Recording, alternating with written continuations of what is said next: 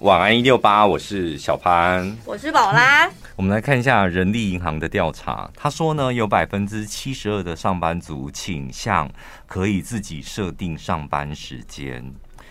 那原因包括什么呢？可以避开尖峰通勤时段，减少迟到、缺勤的问题，担心突发状况，方便处理个人私务，配合小朋友上下学的时间，还有照顾家人或长辈。这真的很棒哎！我有个朋友在那个。那应该算是什么科技园区？嗯，然后因为他是转职嘛，到了那个新工作就之后，我就问他说：“哎，那你现在上班时间是几点到几点啊？”他说：“哦，早上上班大概就是八点到十点。”我说：“他什么意思？” 他说：“就是八点到十点这段时间，看你几点要进去都可以。”然后我说：“那下班怎么算？”他说：“就是算满八个小时啊，看你要晚晚一点走，还是你中午的休息时间缩短一点这样。”我想说也太弹性了吧？因为对啊，这样蛮好的。对，反正最后就抓总时数就好了。对，因为他们进出那个门禁，其实刷卡了都会有记录，所以很好计算。然后有再差那个 一分钟。嗯，对。就觉得好方便哦。工厂那种可能，可能他们你知道，早上八点上班，机器开了运转了，就要开始做一件一件那种。嗯、但一般的公司，我也真的觉得，结婚那个大家一定要在几点几分的时候齐聚一堂。齐聚一堂是吧？就是这样子啊，都得要出现在位置上这。真的有点过时哎、而且这一些原因真的是很人性化。你看，方便处理个人私务，就就是难免的。你有一些。公务就是公家机关或者是银行什么，反正要处理的事情，每个人大家上班时间就都一样啊。嗯、那我为了处理那些事情，我就真的非得请假不可。不用啊，中午午休的时候，你好好去处理你的事啊。人家也有午休时间啊，嗯、有些单位也是中午不办公的，就你永远遇不到可以办公的时间。但如果有弹性工时的话，就很好。但这种调查，你就看起来真的自爽而已。对，你也看得出来，对吧？就是有老板才鸟你嘞。因为有这样在台湾啦，有这样子实施的公司真的少之又少吧。很少。因为我觉得我不知道哎、欸，我就是一个公司的老板，他是不是会觉得没有踏实感？公司的运作都得要在我的想象当中，或是规定当中。几点来？然后你们晚点走，说有没有？嗯，你知道，哎、欸，上班有没有准时？老板很关心。对，但下班没有准时，不是你下班还不能太准时，延后了，哇，老板很开心。就是这个逻辑，我就觉得很奇怪啊。以前我们两个菜比吧的时候，我们真的是公司出了名的迟到大王。但全本公司的第一名、第二名，真的。但全公司都知道，本人我陈宝拉，我就是会在公司留到三更半夜，包括假日，我根本是可以领全勤奖的人。嗯、因为我自己迟到有错在先，我内心有所愧疚。嗯，然后晚上就会自动加班，但是那些加班就是根本就不计算啊，你自愿的啊。你迟到，你迟到被扣钱，你迟到就是迟到，对啊。但我的想法是。我迟到，我知道，但我晚点，因为我们两个有良心。对，我们留下来，我就是把我早上迟到没有处理完的工作，我还是会做完。所以你看，上班族有说嘛，他可以减少迟到跟缺勤的问题。我早上虽然迟到，但是我愿意就是留下来，我把时数工作时数补满，那我该做的事情我还是会做完，这样多好。给他一次机会嘛。迟到有时候真的不是故意迟到，谁会故意迟到？谁会？这个你这个辩解倒是真的，好像没有一个缝可以插进去。哎，听起来真的，老板有点，我有我有点哑口无言哦。谁会故对？今天你迟到了，宝拉为什么迟到？我不是故意的，对不起。你已经知道很多次了，我知道啊，对不起，我真的不是故意的。我觉得你这样很很夸张哎，因为我觉得公司都是只有你在迟到哎，一次两次这样。我跟你讲，老板那次约谈我的时候，他是跟我讲说：“波啊，我看了你的出缺勤，我觉得你这个是董事长上班的方式啊！我也被这样，我也被讲过，那一次你是第一名吧？我好像是第一名的都会接受到这个荣耀，因为我也我也被讲过说你这个也是董事长等级的，对，因为我们那时候你知道我们公司有三个人，还有另外一个是行销部的大主管，他也是迟到王这样。然后我跟宝拉，我们就三个人，我跟宝拉都是争一二名，然后那一个主管比较没出息一点，他永远在第三名。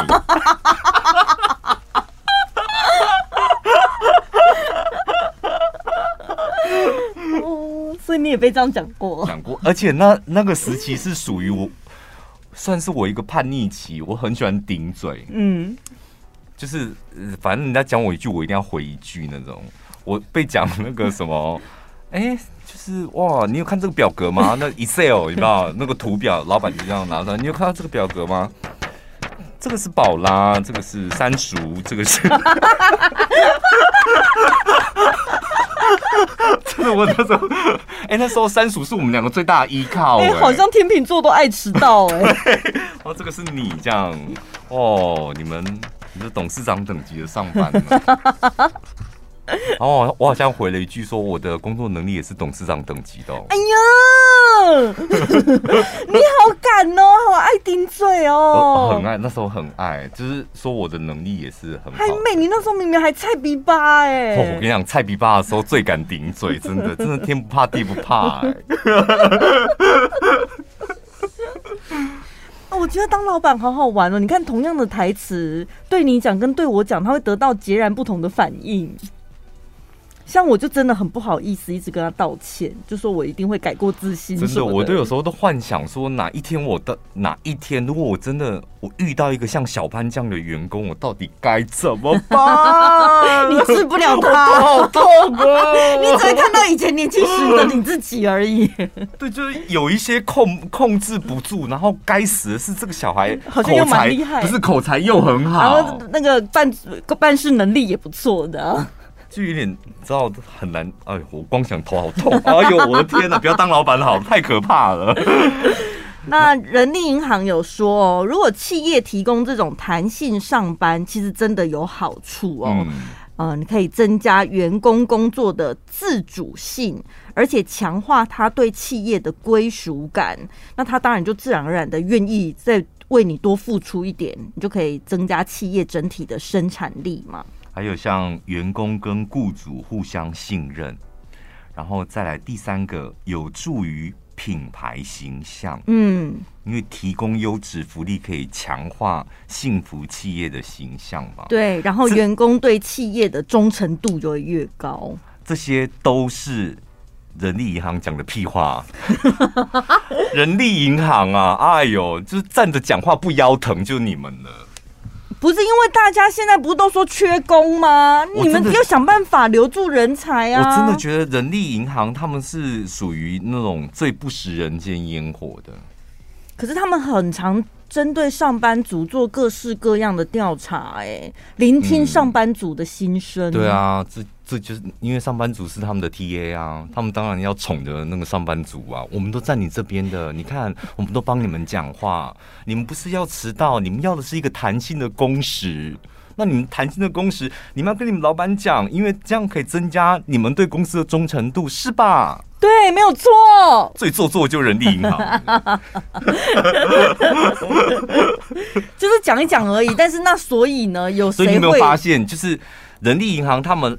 他们的公关好像都从基本上都从各大企业去挖角的，那几个都蛮有名的。嗯，然后你会发现那几个都是有名的各大厂商的那个干化王，干化王最后都被挖角到人力银行去当副总啊，或者发言人什么，哇，超会讲干话。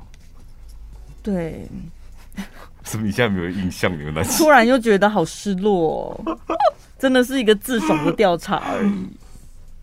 出社会之后，让人家最有感的几件事情。嗯，三十岁之前存到一百万，比想象中还要难。很难呢，我三十岁前也没有存到一百万。对啊，想一想，勋力好厉害哦，二十五岁存到一百万。嗯。但是我三十一岁就存到三百万了。没 有老开玩笑，所以我跟你讲，不要被那个数字，因为这些都是新闻写出来的。对，然后那一阵子就很流行那种投资理财的文章，如何在三十岁拥有一桶金。嗯，然后那时候都困惑，为什么一桶金一定是一百万？对啊，我觉得十万块一桶也不错啊。而且如果真的是一桶真正的黄金，才不止一百万嘞。所以你看，你就会有一个既定的印象，好像得要有一个一百万才算是一个门槛，你的成功，然后在几岁之前。但没有关系，你的人生你自己定义。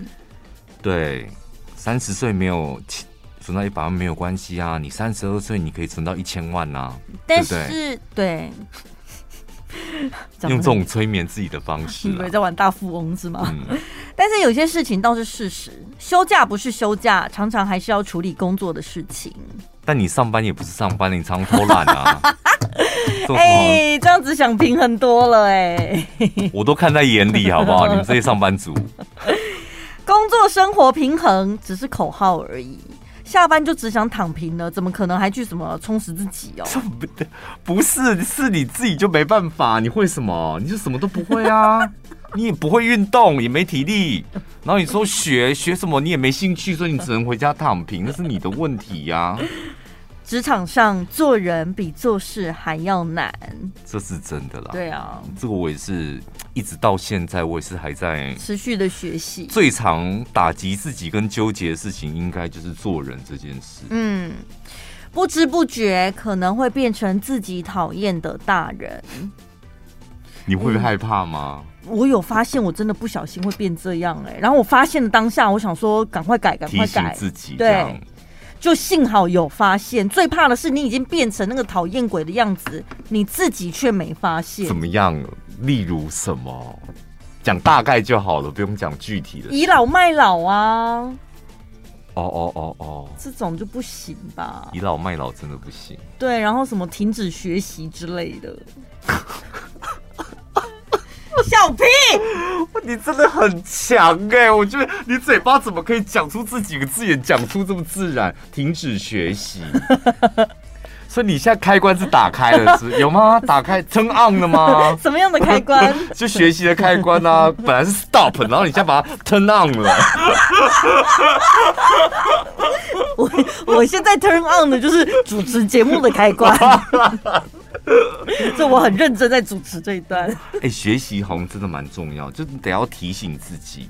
嗯，就你有没有不是很认真的学，就这个也看一下，那个也看一下，其实这样我觉得就可以了。嗯，最后一个失去热情了，每天都在过千篇一律的生活。这我不会，我觉得工作不可以这样子，因为你。这个嗯，我觉得跟那个不知不觉变成自己讨厌的大人，对我来讲是一样的。就是你有时候会突然惊觉，哎、我最近怎么在过这样的日子？然后当你有发现这一点的时候，没关系，就是赶快改，赶快做一些调整就好了。嗯，因为我真的觉得你不能对工作失去热情。没办法啊，我们就是社畜啊，领人家薪水的。然后你一天就八个小时，你都得要工作，一个礼拜就是五天，有人还是六天。对，你没办法为了讨生活，你就是得要工作。然后你对工作又失去热情，我跟你讲，那你就是一台机器耶。你的人生有三分之一的时间都在过着行尸走肉。他没有真特别讲说对工作还是生活失去热情哦，我觉得对生活失去热情也很可怕。哦哦哦哦，生活真的哦，他怎么会对生活失去热情？对工作很有热情，但他对生活就觉得啊，怎么办？下班了没事干，这样这也不怕，这也不好吧？有这种人吗？因为我觉得会不会有很多退休族，他退休不知道干嘛，就是因为他对生活没热情吧？他只不可以哦，真的，因为你 你你咬牙就是假装有热情，或逼自己有热情，在工作上面，不就是为了你工作完，你的生活要更充满热情吗？嗯，那个顺序应该是这样。嗯，那如果你本末倒置，工作很有热情，对生活却没有热情，那要赶快改。就是有很多那种工作狂，有没有？什么我醉心于工作，然后倾注全力，就是拼事业干嘛？但是他对于他的生活，他一点规划跟安排都没有。可能，哎呦，这个我跟我朋友聊过很深沉的话题。嗯，他说，大家都讲，譬如说，呃，为自己拼一把，拼事业，然后，但。在他来看，好像有些人他看起来就是在拼钱而已啊。嗯，他说他拼的就是钱嘛，户头的钱变多，然后薪水变多，然后把它包装成好像我有理想，我有抱负，我对这个工作有热情。事实上都不是。那如果一个人一直在不停的拼钱、拼钱、拼钱，他说。那个人最后会，你知道，变成一个僵尸。他会不知道自己在干。对，然后就会变成你刚刚讲的，就是他拼到钱，他会想要再拼更多的钱，因为人都贪心的。然后拼到更多的钱，他会想再更轻松的再拼更多的钱，然后最后他忘记过生活。就是你其实可以理解，有些人他可能自身条件啊、经济啊什么，反正各种原因，他刚开始的确是为了。经济他必须得要拼搏一把，可是你知道，当他已经不需要担心经济这件事情的时候，他迷失了，他没有发现我现在不用这么拼了，我应该去经营生活或什么。他已经在工作里就是陷进去那个漩涡。没有，因为他已经没有这项过生活的技能了。嗯，所以这有点可怕，就是你自己可能要检视一下。对啊，工作这么拼。一定得要拿工作拼的绩效或是钱来过好生活，嗯，要不然你这么认真努力，它才有意义嘛。因为接下来就是尾牙，还有春酒的旺季。那这几年受到疫情的影响，有不少公司停办尾牙，但是今年哦，可能是生意不好停办，不再是因为疫情啊。那有网友说呢，公司停办尾牙，但是改发一一万元的现金补偿，就在网络上这样。然后我看了其他网友留言，啊，我看了我觉得有点，我觉得蛮好的，而且感觉公司亏钱呢，因为如果是吃桌菜，差不多一桌一万，很不错了吧。嗯现在没有一桌一万的了啦！我的天哪！真的吗？那不顶多两万、三万，一差不多一万多啦。对啊，那个，但是一桌是十个人呢、欸。他现在没有请桌菜，但是变成那十个人都要发一万块出去、欸，哎，所以公司是亏钱的、欸，哎。所以没有什么亏不亏钱，我觉得他们可能公司的福利可能也还不错。嗯。因为你你尾牙你还要抽奖嘛，你还要把那些抽奖的奖品奖金给也要计算进去，涵盖进去，嗯，所以他们公司可能这个这种公司应该是他们抽奖就是有大奖的那种，可能有车啊，或者有些无为不为什么的，嗯，不然发一万块感觉是蛮好的。但网友说的话，真的我觉得个人听起来就觉得有点好像大家都很恨公司。他说：“话说我宁可不办尾牙。”然后改发礼券，我好希望公司取消尾牙，多发点钱。年终固定两月，反正反而希望尾牙取消。然后他说，公司尾牙取消了三次，但好爽，谁想去尾牙？东西难吃，还要跟同事尬聊。你们都在工作，就是。公司上面的相处都很辛苦，是不是？还是上感觉你们好像上班都带带着恨，有没有？这些网友真的看那个留言啊，看起来好像真的上班都带着恨呢。也没有，就是会不会听我们节目听久了，大家就是。有一些观念也在改变，就是来公司就是来工作，我不是来交朋友的。好同事不见得是好朋友，可能会开始思考。那我们工作上相处的还不错，但是讲真的，好像私底下也没私交。那他到底要把它放归类放在同事还是朋友？嗯，但尾牙算是公事啊。哦，是吧？公司的尾牙就是还是上班啊，只是那一天那个时间点多出来的时间点，公司请大家吃饭，然后可能会有抽奖这样。对，对啊，那为什么大家哦？大家可能会觉得，因为尾牙绝对。大部分不是占用上班时间，他会觉得好，就算是工作，但是我等于是多花了我的下班时间去做这件事。哎，虽然是公司请我吃饭，又有抽奖什么，嗯，但我不想要私底下再花一顿饭的时间去面对这个工作的场合。嗯，一年就这么一次，不就是不要啊？怎样？哦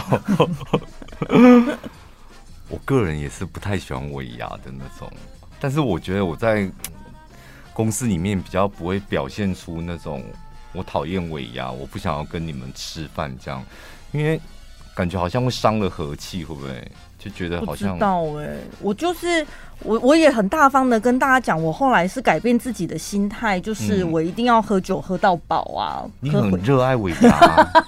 真的，我从以前小时候看你就想，哦，陈宝怎么这么热爱尾牙？他就是都放开放放开自己，然后喝爽玩爽，这样衣服都脱脱光了，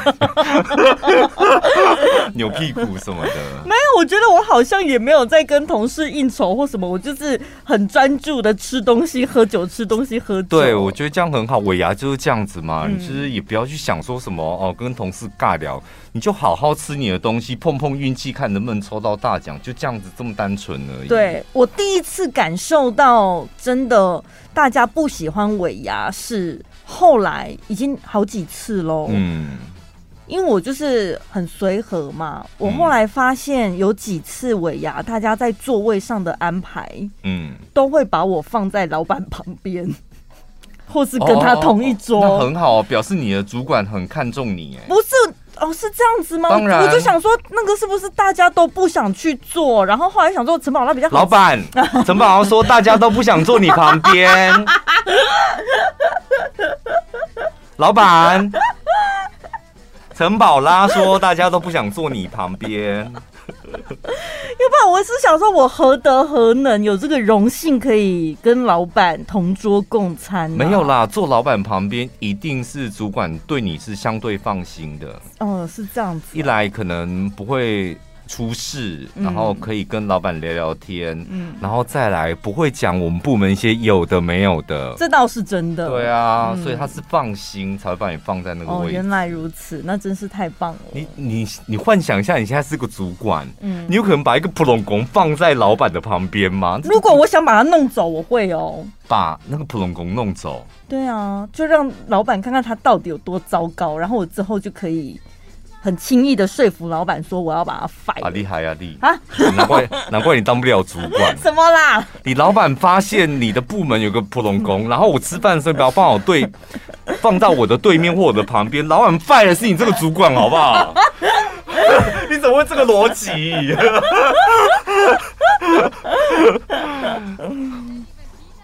加油加油加油！好的，对。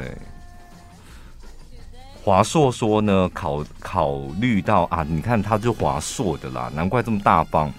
考虑到疫情反复，他们今年呢是不办实体的尾牙，不过奖员工奖金和抽奖活动照常举行哦。然后再来，每个员工都有一个一万元的现金红包。哎、欸，这很好哎、欸，那我们也要，也要怎样？不是下面，难怪下面的网友就是你知道发言都觉得好像很羡慕，对不对？他没有尾牙了，没得吃，没得喝，但补偿一万元之外，嗯、你们想要的抽奖我还是给哎、欸，还是照抽哎、欸。我我觉得那个尾牙真的，我觉得最重要的一件事就是。食物真的得要搞定。嗯，我真的我有参加过几次那个尾牙，你知道那个主委太自以为是了，他就觉得这是他觉得好吃的东西，但是真的不适合放在尾牙的那种。对，尾牙的场所，你知道同事人多，他比较适合那种。你知道大鱼大肉，然后稠吧那种，嗯、然后像你爱喝像喝酒，然后我还可以配一下什么的，但有些人他就是文青风，他觉得我们要走的是精致美食。有一年我知道那我牙，我真的很崩溃。我看到我真的我脸笑不出来。有机小萝卜，细细的有机小红萝卜，这样放在那边，这样有够解的，我的天哦！你就炒一盘一炒一盘那个高丽菜或硬菜吧，都都赢过那个小萝卜，哦，就是不太我，所以我觉得食物很重要，因为大家老实讲，大家可能也真的想说啊，反正就来应酬啊，然后那个抽奖奖品我可能不见得喜欢，但起码那个食物是搞定大家的胃之后，心情就开心了吧？对啊，那我就喝个酒聊聊天，这样，嗯，食物真的很重要，嗯。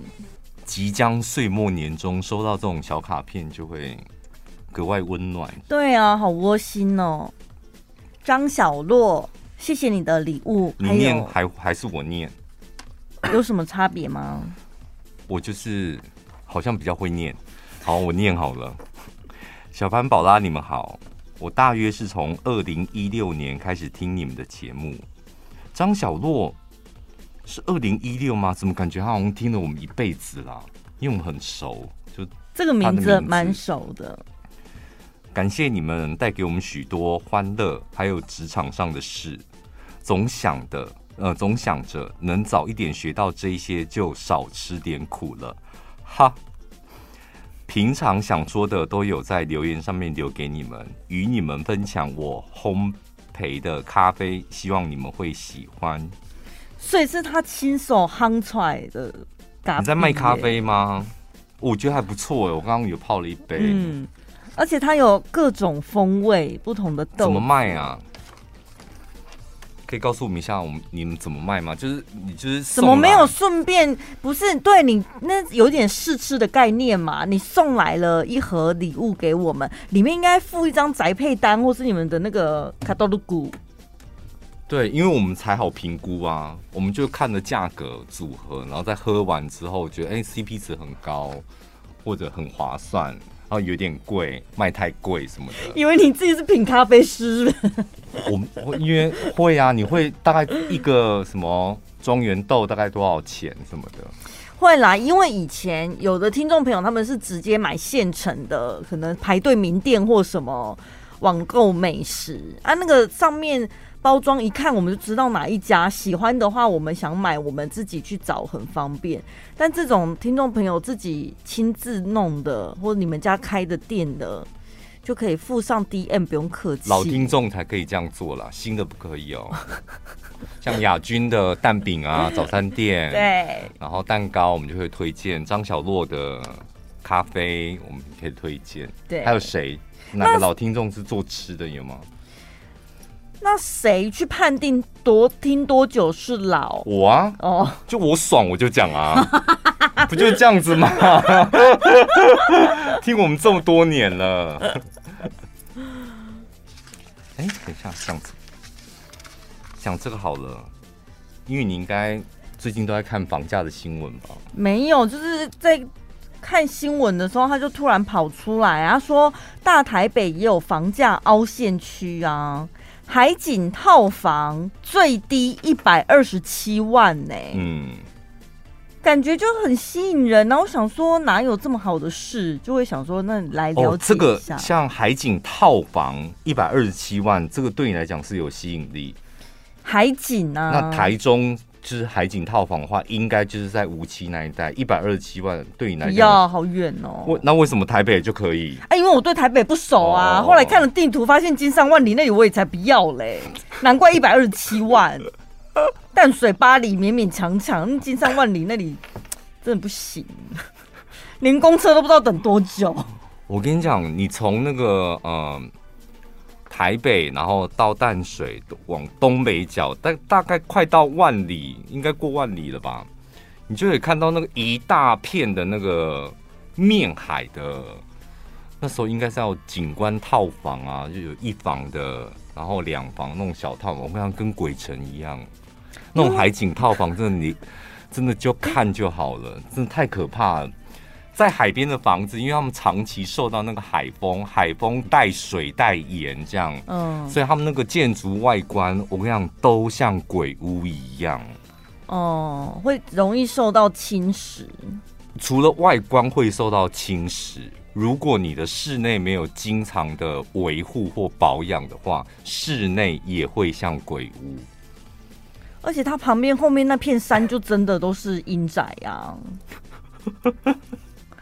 他说这一区啊，其实蛮受到一种退休族啊、潜水人士或是喜欢海的人，嗯、包括像艺术家、创作人士，就看到海哇，灵感就一直出现，这种就很热门。所以它不是一个常住型的东西，它比较像是偶尔去度假，有没有？对，喜欢潜水或冲浪的，就在那边买一间。那、嗯啊、你每次休假的时候，可能可以去个住个两天这样。然后就真的玩玩水、冲浪、潜水，然后再有个地方住，这样。对啊，这样子我就能理解了。但如果一般像我们这种什么青年首购的，怎么可能买那里？再怎么便宜，想一想，我生活机能也没有很方便呐、所以那边的肯定也是一些，如果你把它归类在度假，你光是看到度假类型的商品，就会觉得啊，就是有钱人在买的东西。当然是有钱人，因为他连贷款成数都很低，度假的案件物件，那贷款大概四成五成，嗯，就你再便宜有什么用？你也贷出贷款你也贷不出来，哦、你只欧可能只能够自备款，自备款要准备比较多一点。像我刚刚讲的那个那个什么金山万里的那个鬼屋，那个连两层银行都不愿意贷给你。直接拒绝，直接拒绝，所以你只能够用现金买。哎，感觉也不错哈。如果真的有钱到这样，我可以随便找个海边，有个小屋子，就把它买起来。想去的时候就去晃晃。你不适合海边啊，因为海边是你的伤心地啊。你买海边干嘛？而且。这些地方对你来讲都是伤心地，当初就是在那边见到渣男的啊。你买在海边干，你也不冲浪什么的。对，所以你从头到尾就不应该对海边的房子有任何的遐想。可是你不觉得，就是越穷的、越什么都买不起的人，他就越容易对，越容易怎样？越容易对这些任何东西都有遐想啊，都有憧憬，什么都想买的。我跟你讲，我还真的看过，嗯，我真的发疯到我去看那个三亿的土地。三亿苗栗，苗栗三亿，嗯，星月梧桐有没有？就是圣心再进去一点，嗯。然后我想说，他那里就有卖那种小木，我跟你讲，你看到那个价格，你也觉得很吸引人。什么买农地送小木屋，买土地送小木屋盖好。可是不是那时候不是讲很危险？你要看那个土地它的那个叫什么建造还是什么使用用途的范围。没有，你看的时候你不觉得危险？你在你觉得有什么好危险的？旁边很平整啊，而且小木屋那么漂亮。没有，我的危险是会不会到时候人家说你那栋房子是违建，你也不、哦、对啊，哦、必须卡掉。你忘记三一是在我们苗栗国吗？我们苗栗国是主权独立的国家，就是法律你可能要再了解一下我们苗栗国的法律。哦，没有，你看了就会真的有点憧憬，觉得很棒，就是觉得哇，这是一个。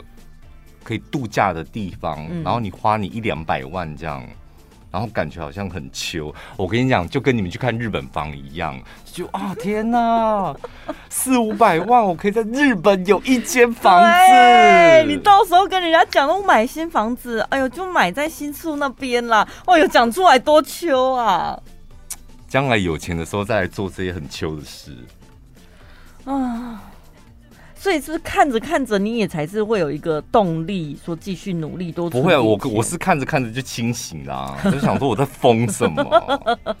这么讨厌蚊子的蚊虫的，我们买在山上干嘛？疯了吗？捷运呢？大家很多人租房子买房子会很，那是台北人吧？台北人很着迷一点就是捷运宅。然后离捷运多近，只要几分钟，捷运商圈什么的。台中人不迷吗？不迷啊，我们台中人不吃这一套的。我好像有听说过，因为台中人现在还没有搭捷运的习惯，但是事实摆在眼前，就是你不搭捷运是你家的事。但我如果房子盖在捷运附近，有一个捷运宅的头衔，我价格就是可以比较高啊。可以啊，但只是大家不在乎啊。就是他定捷运仔的用意，就是我的价格要比较高。对。但台中人不吃你那一套，就是你一直跟他讲说，哦，因为离捷运你就我开车啊，干嘛一直讲那个啊？那所以很吵吧？那每天的车咣咣的，而且人那么多，都学生，价格应该便宜一点吧？台中人的思维可能会这样，欸、对啊，对。而且为什么搭捷运啊？骑摩托，摩托车明明就很快。可是如果未来啦，就是捷运跟公车方便了之后，可能。怎么样？可能会怎么样？我搭大众运输的几率也会变高。像我们有一个同事，他就是打从有了捷运之后，他就是现在开车或开车、骑车上班跟搭捷运上班的日子时间大概就是一半一半。对，就是，但是按那个比例，在台中还是算非常低。你看我们电台几个人，四十个人吧，每天搭乘大众运输上下班的有几个？你看台北。那基本上是绝对超过一半以上，就是可能一个公司。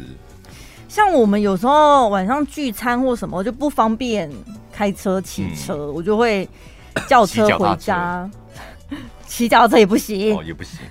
轿车回家，隔天呢，我就必须得要搭公车来上班。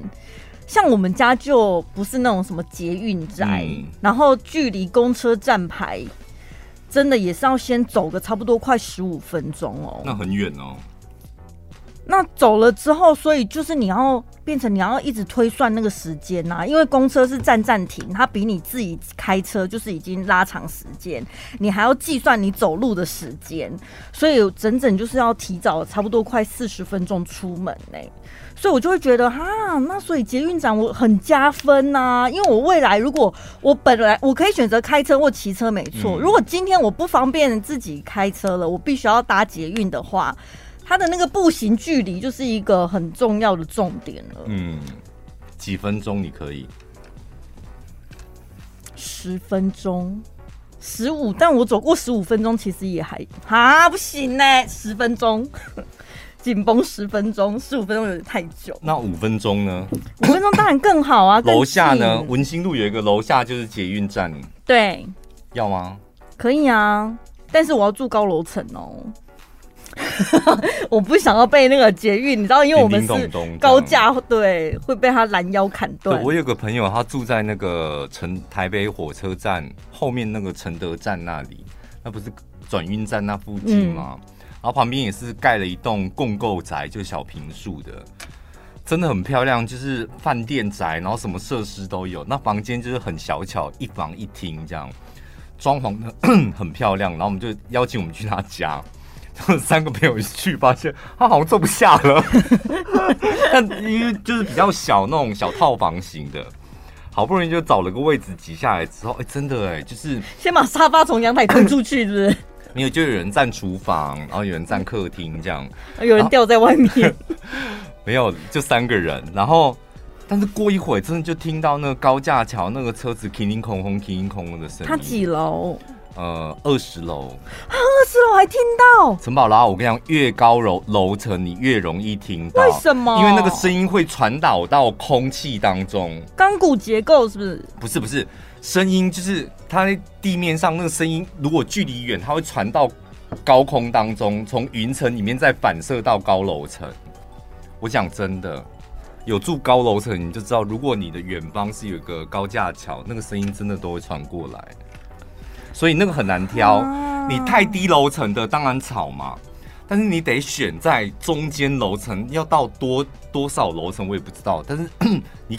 才有可能会错过那个那个叫做音波吧？这么高深的学问哦，要不然就是要内测啦，对不对？所以你们看那个环中路旁边有一个豪宅，卖了几年呐、啊？他刚开始卖的时候就是找我们电台做广告嘛，一眨眼十年过去了还在卖，然后我就有一天真的很好奇去问那个，哎、欸，那环境很好哎、欸。嗯临近七期，那真的叫临近七期，就很近这样。我就问那业务说，然后前面有公园，怎么会卖了十年还还卖不掉？说来看人都很喜欢，但是下一个礼拜再来看一次之后都不喜欢，因为后来他们都发现有一个 bug，就是很吵。嗯，就是因为在在那个环中路那附近，所以看一间房子大概要看几次？然后说白天看、晚上看是最基本的嘛。嗯，如果你幸运一点遇到雨天也要去看啊。台中不见得下雨的话，那我白天晚上各看一次，这样够了吗？不见得。那平日看、假日看，要不要这样分？我觉得要哎、欸，因为星光三月附近不是盖了，最近附近不是盖了很多建案吗？对，都是给小资族那种小两房、小三房，嗯，甚至那种一房一厅的。我经过的时候，我都想说，你们假日都完全不出门，还是不回家？就一般人是假日出去玩，你们要假日锁在家，因为我干嘛回不了家？嗯。真的回不了家，那个假日一到，星光三月跟大圆柏旁边那个停车道就已经塞绕了台湾大道一圈了。请问住在那里面的人要怎么回家？没办法，他真的只能走路出来搭，然后搭 BRT 或捷运，或者他他必须在对面栋。租一个停车位，他的车位是放那边，对，是绕开那一区的。我觉得假日可能，如果你住在比较市中，假日你可能还要再巡一次，关心一下交通。啊，那所以可能就分为平日白天、平日晚上、假日白天、假日晚上。也不用啦，假日你可能就看车流量、交通的状况，你不见得要去看那个房子。那可能白天看一次，嗯、晚上看一次，应该就很够了啊。有时候是你自己开车到那附近绕绕就好，不见得要进去里面嘛。我说交通状况就是假日跟上下班，你自己去感受一下，骑摩托车或开车去感受一下。房子本身当然就是看格局，然后采光、通风，还有看命吧，看你的命会买到什么样的房子。我觉得真的什么人 什么命得到什么的房子，差不多注定好的。就跟那个墨菲定律一样啊，啊如果有可能出错，那就一定会出错。对，你避也避避不了啦。今天有个听众朋友就刚好传了一个讯息，说他买房了。哦，恭喜！因为我印象很深刻，就是好像在两三个月前，他就传了两个五九一的物件给我看，说小潘你会选哪一个？然后我就说我应该会会选其中的一间这样。嗯。然后就是没想到两个月之后说小胖我买了，那真的是那两个里面的吗？对，那两个其中其中的一间这样。他把你当做算命老师在问事，欸，对不对？因为依照你前几天的分析，他心里其实有个方向，但是需要有一个你知道更高更高深的力量来帮他决定，或给他一些信心，是哦，因为我我挑的，因为有两间嘛，我挑的是另外一间。然后 我就发现他一直在问我另外一间的问题。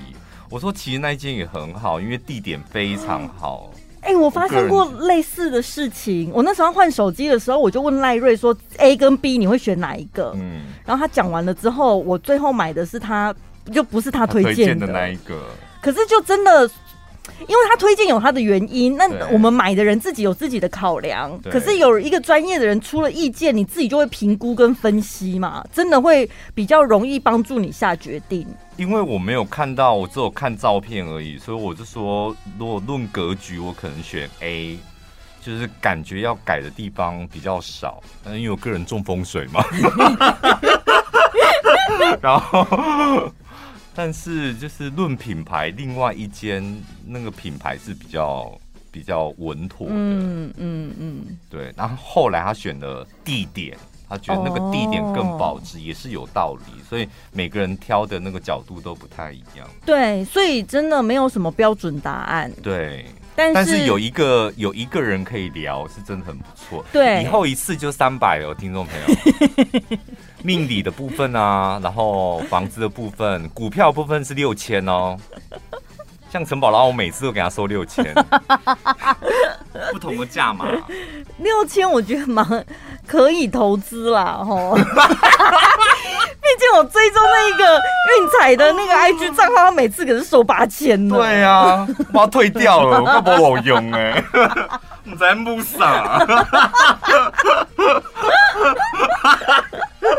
真的，而且我那时候害怕打星星，打星星好像设设为挚友什么的，不是哦，那是什么？还是什么抢先看类似那种？哦、我想说，我干嘛？我在傻什么啊？干嘛给他打星星啊？而且你又没真的去下注，就想观察他、啊。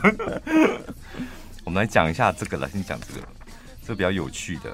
有一个网友呢，他说呢，先前阿公阿妈过世，爸爸继承了。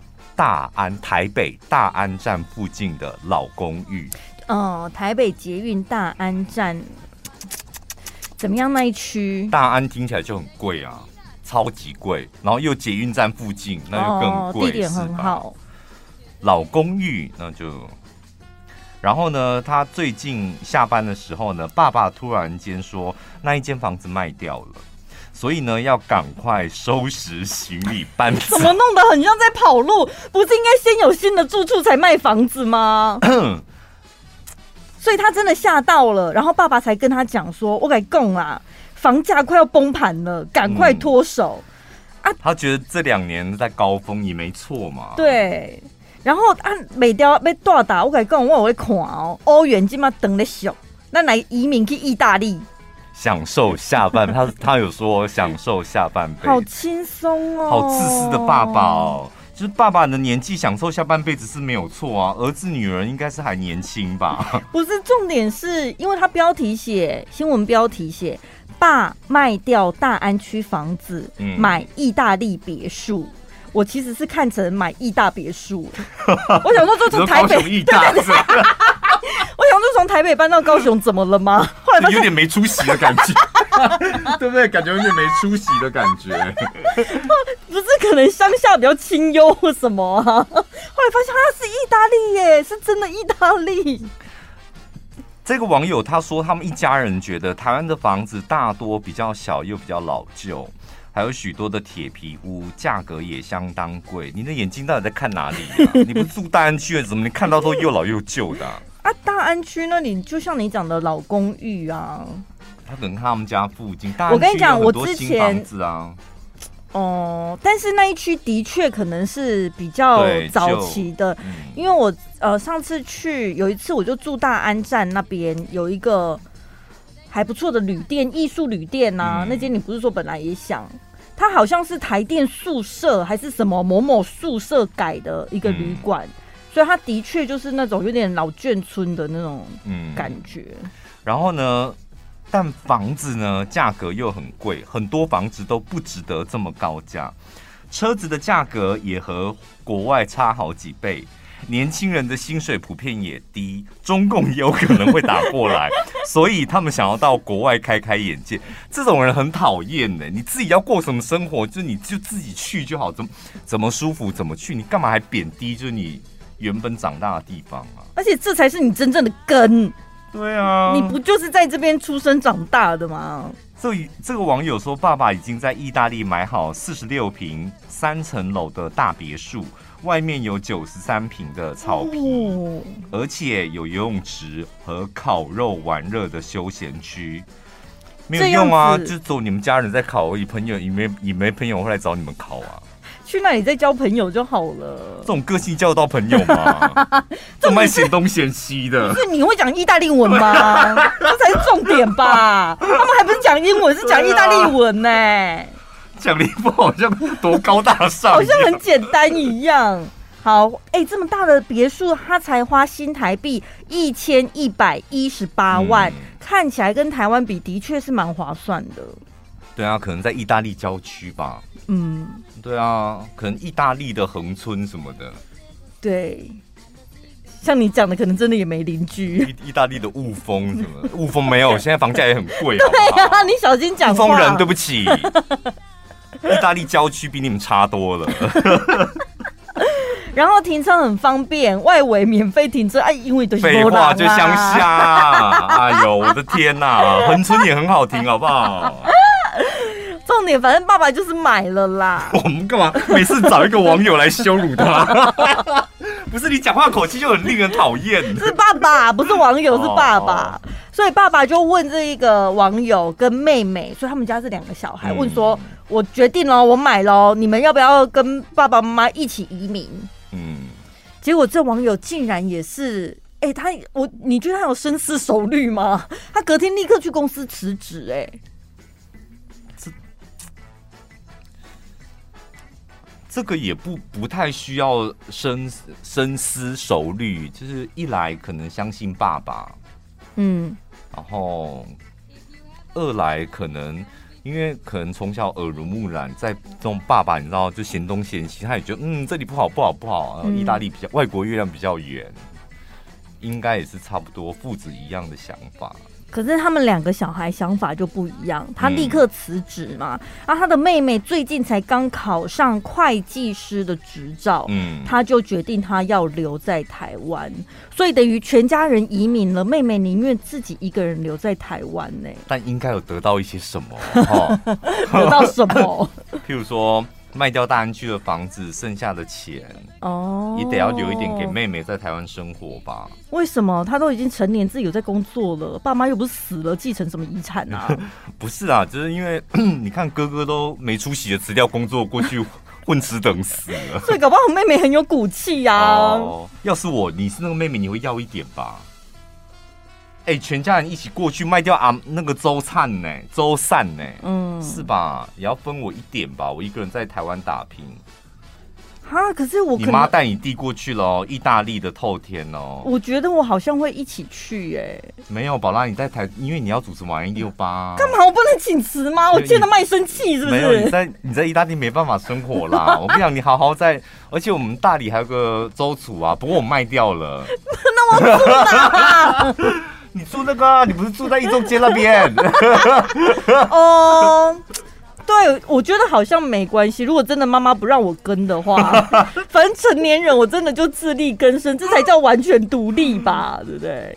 可是你看他们家哦，他们去了意大利，也让大家了解一下，去意大利移民呢，前五年是选择性居留，我不太确定什么意思，但反正呢，如果你是在这边待满了五年。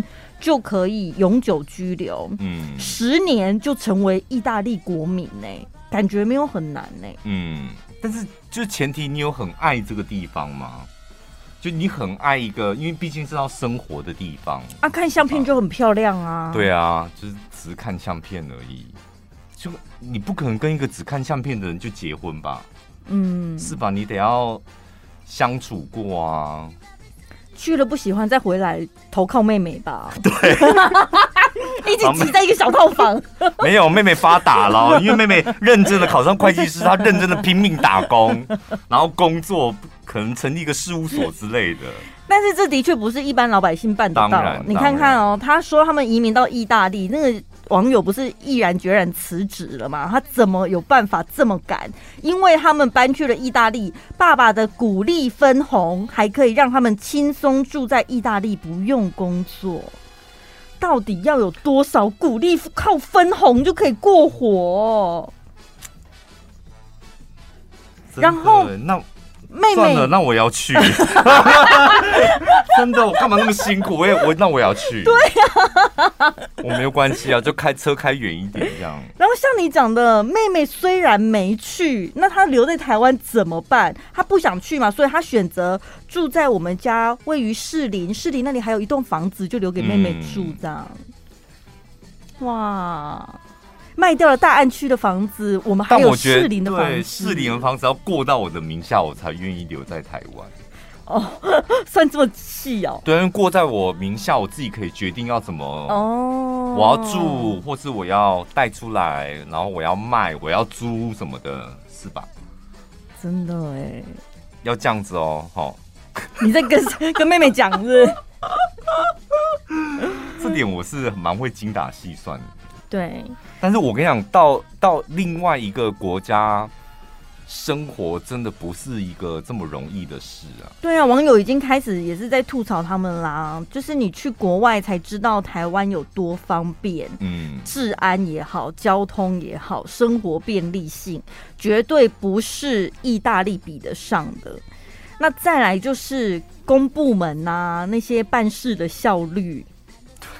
银行、听那个、听那个那个南瓜籽油，奥地利南瓜籽油，他们说那欧洲就是进口一个南瓜籽油这么简单的一个动作，永远都可以拖超过三个月。我觉得欧美人士好像每个人都有拖延症。然后我们有介绍过那个一瓶香水，那个 Byredo 啊，对，也是，就是那个厂商跟那个欧洲那边原厂联络，他说他发一封 email，一个半月之后，一个半月之后他才收到回信，但中间他有一直确认说你有收到我的信吗？一个半月之后，然后他说你是没有收到我的信吗？他说。